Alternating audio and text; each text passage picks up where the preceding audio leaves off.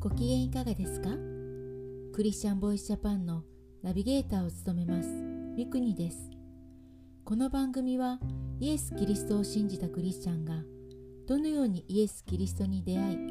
信じるに至ったかまたクリスチャンとして人生を歩む中での奇跡や祝福を通して本当の神様を証言する番組です。今回はエピソード18でお話しした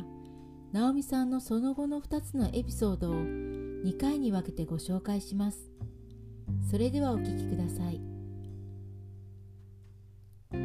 私はナオミと申します。前回もお話ししましたが私はワーキングホリデーで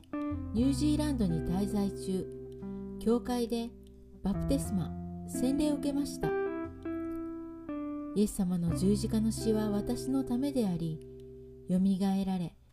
今も生きて私のために取りなし祈ってくださっていることをすべて心で信じてのことでしたが頭で理解できていたという自信はありませんでした。ですからとかく宣教に対して自信が持てず宣教師や宣教地への献金と祈りしか私にはできないと思っていました。無神論者の夫にも矢をよろずの神に手を合わせる父にも占いやお札にお金を出す母にも私は何も言えず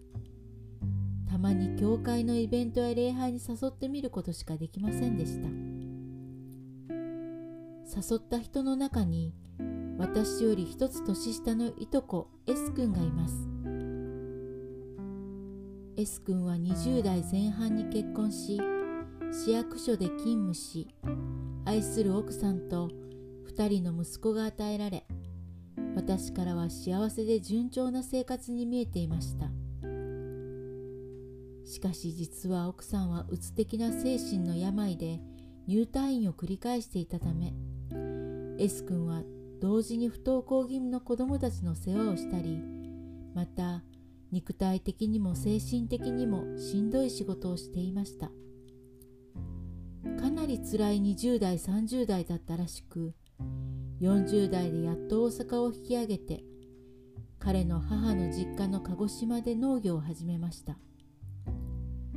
少しずつ変化があったものの50歳を前にしてもいろいろな問題を抱えていました。鹿児島に引っ越してからの S 君を私は彼が大阪に用事があってきた時に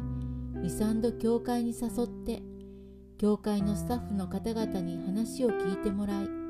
祈っていただいたことがありました。神様のご計画は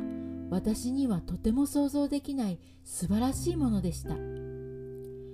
ある日突然 S 君から電話がありナオミ姉ちゃんがイエス様を紹介してくれたおかげで俺たち夫婦で鹿児島の教会へ通うことに決めたというのです。しかもその教会の牧師は私が通っている教会の牧師をよくご存知だということでした。S 君の「ナオミ姉ちゃんが」という言葉はとても嬉しくただただ神の御業に驚かされるばかりです。主イエスを信じなさい。そうすればあなたもあなたの家族も救われます。使徒の働き16章31節。何もできないと思っていた私をも用いて